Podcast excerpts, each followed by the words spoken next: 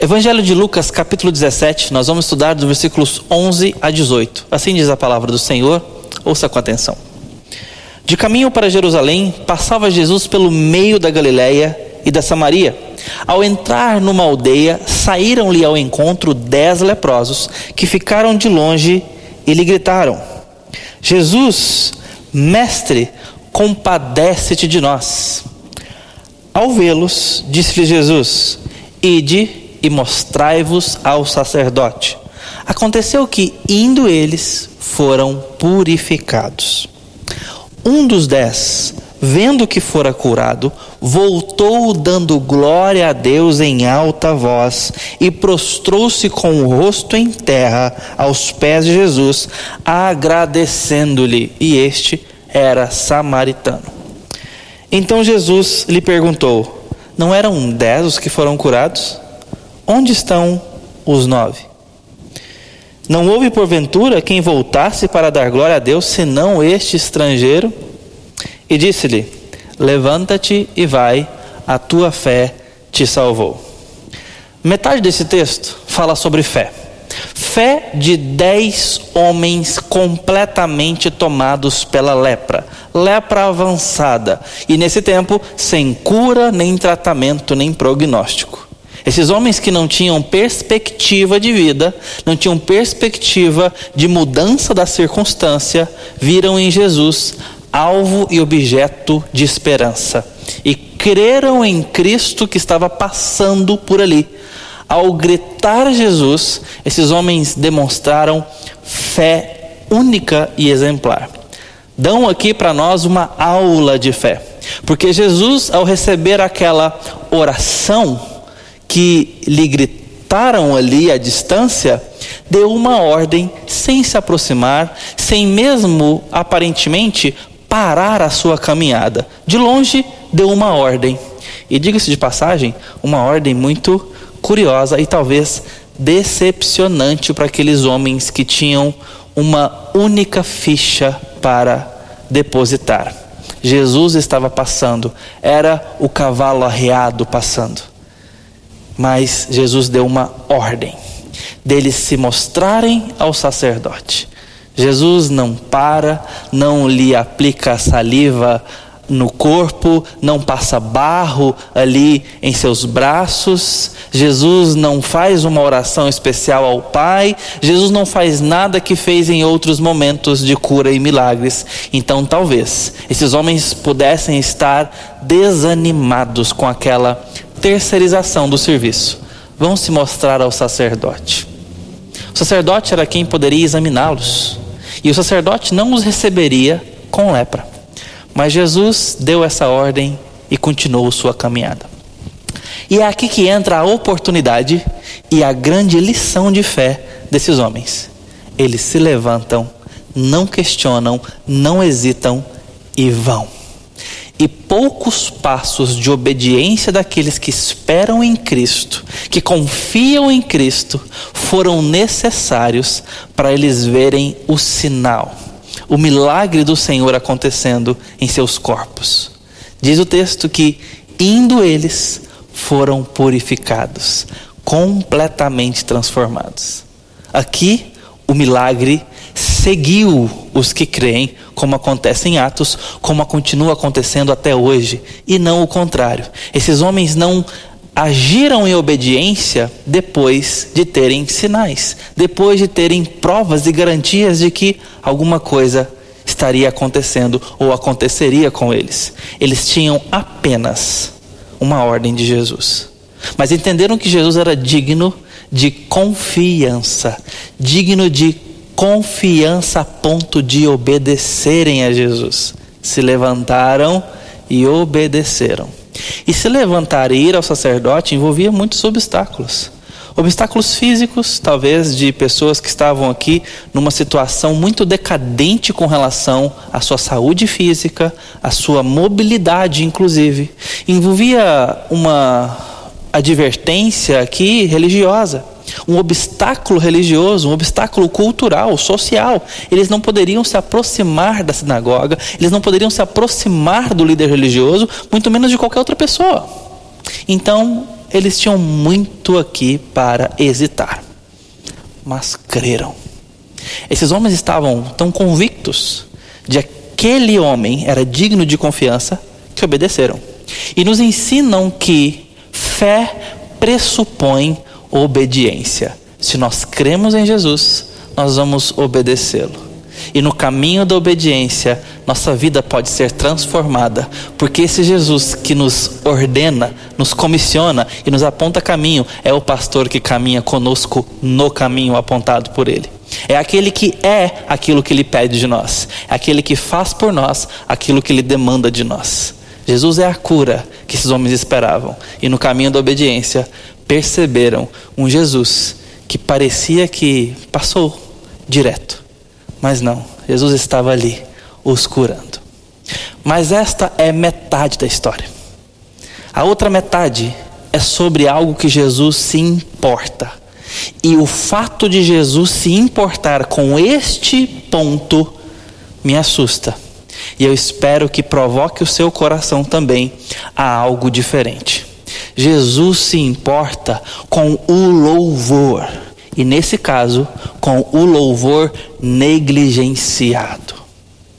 Um dentre esses dez voltou após ser curado, interrompendo na hora aquele caminho, que inclusive era um caminho de obediência a Cristo, estavam cumprindo a ordem de Cristo, mas um deles parou imediatamente o que estava fazendo com uma convicção: eu preciso, neste momento, levar o objeto da minha gratidão aos pés de Jesus.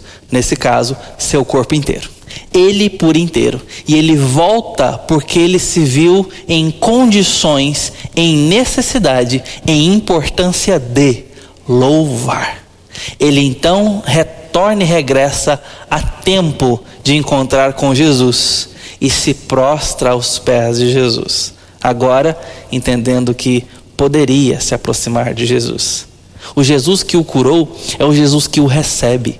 Ele, inclusive, cria nisso. Muito provavelmente isso fica aqui implícito para nós, mas claramente esse homem entendeu que esse Jesus que o curou é o Jesus que poderia recebê-lo aos seus pés. Ele se dá o trabalho de louvar. E Jesus então pergunta pelos nove. Não eram dez os que foram curados, apenas esse samaritano, portanto, voltou, e o texto nos mostra que Jesus questiona pelos nove. Jesus se importa com o louvor negligenciado. E o texto vai nos mostrar algumas verdades em torno do louvor. Inclusive, nos mostrando, em primeiro lugar, que mais pessoas recebem bênçãos, recebem benefícios do que as que louvam. O texto nos choca com uma proporção absurda, porém, talvez não seja muito difícil de verificarmos isso, inclusive na nossa história. Nove para um. Dez pessoas beneficiadas. Uma volta para louvar e encontra um Jesus que, de fato, valoriza esse louvor e recebe aquele homem questionando sobre a falta do louvor dos outros. Todos foram agraciados, mas apenas um voltou para louvar. Certamente, nós que temos uma tradição cristã, se você foi iniciado na fé cristã, se você foi iniciado na tradição evangélica, você aprendeu a contar as bênçãos de Deus, a perceber que Deus providencia sobre nós. Talvez você foi ensinado e de fato aprendeu no seu cotidiano a agradecer suas refeições ao Senhor, a agradecer ao Senhor por uma viagem que você foi guardado em segurança, a agradecer ao Senhor presentes que você recebe, a entender que Deus de fato te beneficia. Uma promoção que chega, uma saúde que de repente atestamos, um livramento que percebemos, nós dificilmente vamos negligenciar o fato de que Deus cuida de nós e tem nos dado presentes, tem nos dado dons, tem nos rodeado de cuidados divinos. Talvez não seja difícil para você parar e perceber que existem benefícios do Senhor sobre nós. que existem benefícios do Senhor acompanhando a sua trajetória. Nesses dias difíceis que nós estamos vivendo, se você parar e prestar atenção, você vai perceber que Deus tem cuidado de muitos detalhes ao redor da sua vida e talvez da sua família também. E certamente isso pode gerar no seu e no meu coração gratidão. Nós, bem cedo, somos estimulados pelos nossos pais ou responsáveis a aprender a agradecer. É um desafio para os pais ensinar os seus filhos a falar a palavra obrigado, até que eles entendam o conceito de agradecer um cuidado, um presente, algo recebido, algo oferecido, porque nós queremos entender e desfrutar o conceito de gratidão, algo que na vida adulta passamos a valorizar muito mais. Quão injustiçado ficamos quando percebemos ingratidão ao nosso redor. Então, tanto perceber os benefícios de Deus, quanto a sermos gratos por esses benefícios, não seja a tarefa mais difícil. Nós, desde cedo, ensinamos os nossos filhos a aprender a serem gratos, a dizerem a palavra obrigado, não é verdade? Talvez assim fomos instruídos quando crianças a responder obrigado a coisas recebidas, a presentes recebidos, a serviços prestados, a agradecer e a recebermos gratidão. Gratidão importa. Quão ruim é perceber hoje em dia ingratidão ao nosso redor ou mesmo dentro de nós. Então, de fato, isso é um ponto que nós valorizamos e talvez não seja a tarefa mais difícil diante dos cuidados e benefícios de Deus. A questão aqui que a palavra de Deus nos mostra é que mais pessoas recebem benefícios e mais pessoas são gratas do que pessoas que louvam. Talvez você perceba os cuidados de Deus como esses homens perceberam, porque não tinha como não perceber, que Jesus havia os curado com milagre, poder e graça. E com certeza, obviamente, eram gratos a isso. Mas apenas um voltou para louvar. Gratidão e louvor são coisas distintas. Certamente devem caminhar juntas, mas não pressupõem uma a outra. Eu posso ser grato em silêncio, mas eu não posso louvar em silêncio. O louvor manifesta a gratidão.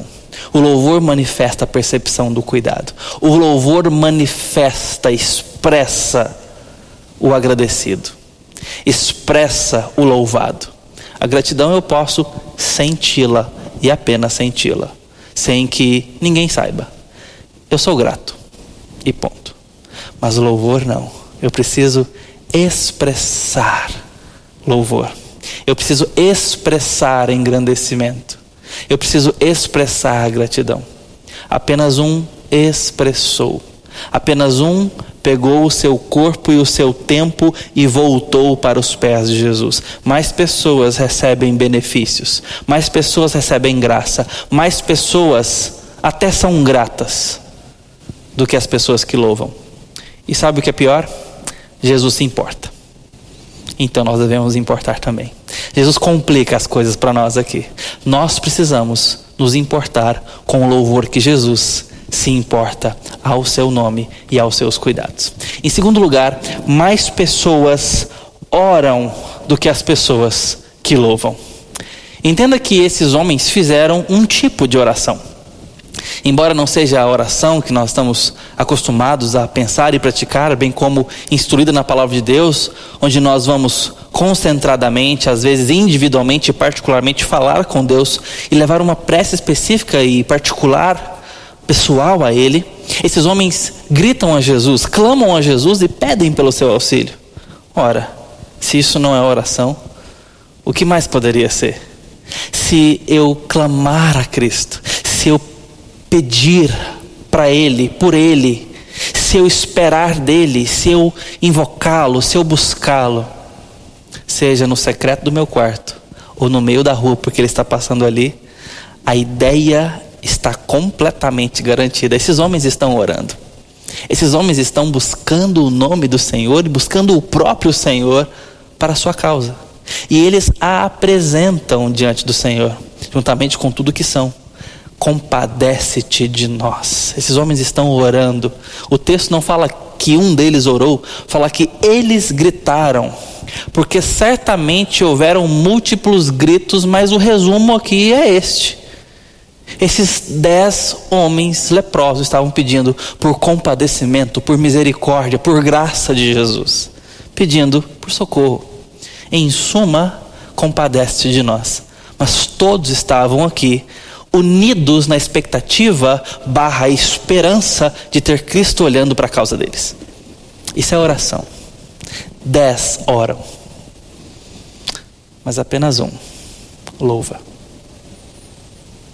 Olha, o dia que eu tenho uma boa rotina de oração, o dia que eu paro para entrar na presença do Senhor e gasto ali bons minutos, aquela sensação de dever cumprido, de carne vencida, uau! Eu quase saio me achando. Fiz como Lutero. Tinha tanta coisa para fazer que gastei algumas horas em oração. Mas a gente sabe o quão difícil é travar a batalha da oração. Como a carne grita contra esse exercício tão simples, mas ao mesmo tempo tão profundo e radical para a nossa vida. Buscar a Jesus e estar a seus pés, isso é estar em oração. Agora, o curioso é que, mesmo tendo nós tanta dificuldade, todos tendo tanta dificuldade, de de fato confiar, depender e buscar o Senhor, ousar entrar na sua presença e oração, por mais que isso seja desafiador e difícil, o texto vem dizer, numa proporção absurda de 9 para 1, que mais pessoas oram, mais pessoas se dão ao trabalho de buscar a Cristo, do que as pessoas que louvam Ele quando recebem aquilo que pedem. Talvez você tenha dificuldades na vida de oração. Se eu aplico isso à sua e à minha vida, imagine então onde está o nosso louvor. Onde está a nossa adoração? Aliás, como dizer que eu adoro o Senhor se não estou na Sua presença em oração? Como dizer que eu sou um adorador de Jesus se eu não me ocupo de estar na Sua presença? uma coisa pressupõe a outra. Mas mais pessoas ainda assim o buscam, oram e rogam o seu nome do que pessoas que louvam. Spurgeon comenta sobre esse episódio dizendo que muitas vezes ele travava brigas com o Senhor para ter as coragens na presença de Deus de Elias do que a adoração de Maria porque nós perdemos de vista o valor da adoração, o valor do louvor. E preferimos estar como quem busca fogo do céu, como quem espera para ver chuva descer onde não há. Mas nem sempre nos ocupamos com aquilo que sai de nós para o Senhor, pelo que Ele tem feito e já tem feito, não apenas pelo que Ele pode vir a fazer. Louvor trata muito mais de quem Deus é e do que Ele tem feito e fez do que qualquer outra coisa. Louvar pressupõe lembrar, perceber e aprofundar. Mais pessoas oram do que pessoas buscam o louvor. Em terceiro lugar, mais pessoas obedecem do que louvam. Esses homens obedeceram pronta, imediatamente e voluntariamente. Decidiram ouvir aquela ordem, aparentemente frustrante, aparentemente inútil, mas eles não olharam para as aparências. Obedeceram com prontidão e ouso dizer com fidelidade. Eu não sei o quanto esses homens sabiam de Jesus. O fato é que o pouco que porventura soubessem foi suficiente para honrarem Jesus em obediência. Tiveram crença em Jesus, expectativa em Jesus, anseio pelo que poderia vir dele, a ponto de orarem, perceber os benefícios dele na obediência, a ponto de lhe obedecerem a palavra. Eles só tinham a palavra, mais nada. Eles não tinham sinais prévios, só tinham o preto no branco das letras. Permita-me atualizar para nós. Mas para eles foi suficiente para obedecer. O quanto nós precisamos para obedecer? Às vezes nós esperamos muitas condições serem supridas para que a gente ouse obedecer. Tem muita gente que espera que milagres aconteçam antes da obediência. Tem pessoas que têm dificuldade de honrar a Deus com seus recursos, com seus dízimos, porque esperam que outros milagres aconteçam nas suas finanças antes de obedecerem. E curiosamente, de Antigo para Novo Testamento, este é um direcionamento do Senhor para o seu povo, no cuidado ali das pessoas que precisam junto à casa de Deus, que pressupõe prova a Deus. Provai-me nisso e vê se eu não cuidarei dos seus celeiros. A mecânica é inversa, meus irmãos. A bênção vem mediante obediência. Claro que obedecemos depois de estarmos experimentando a bênção maior de crermos em Cristo, de recebermos da Sua graça. E agora, os passos de obediência são passos que vão testemunhar mais de seus cuidados. Aqui você percebe que esses homens não condicionam, como nós fazemos tantas vezes. Primeiro esperamos outros milagres, para depois obedecermos. Eu dei um exemplo, poderia dar outros, mas o fato é que esses homens obedecem e não colocam condições para o discipulado. Eles obedecem o Mestre. Mais pessoas estão prontas para obedecer do que pessoas estão prontas para louvar. Embora muitas vezes nós tenhamos dificuldade de prontamente obedecer apenas com a palavra de Deus, apenas com as letras da sua escritura, mais pessoas ainda assim estão prontas para obedecer do que para louvar à luz dessa passagem. Na proporção desse exemplo de campo, nove para um.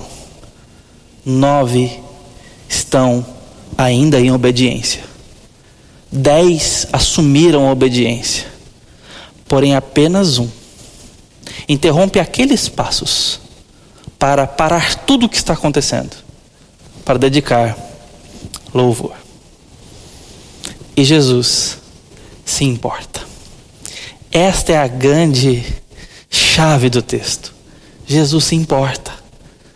Jesus está interessado no nosso louvor enquanto obedecemos, enquanto Ele nos dá benefícios, enquanto estamos buscando e orando. Ele se importa em que paremos tudo em qualquer momento para louvar. Mas por fim o texto mostra que mais pessoas simplesmente creem do que as que louvam. Todos aqui creram e nos dão uma aula de fé. Fé que pressupõe obediência, fé que pressupõe prontidão, fé que pressupõe disposição. Porém, a fé pode não necessariamente nos levar ao louvor. Esses homens creram a ponto de se levantarem, moribundos talvez, cansados, desesperançados, mas ali estava a esperança deles. Eles creram nessa esperança, na alva da manhã, no Cristo prometido.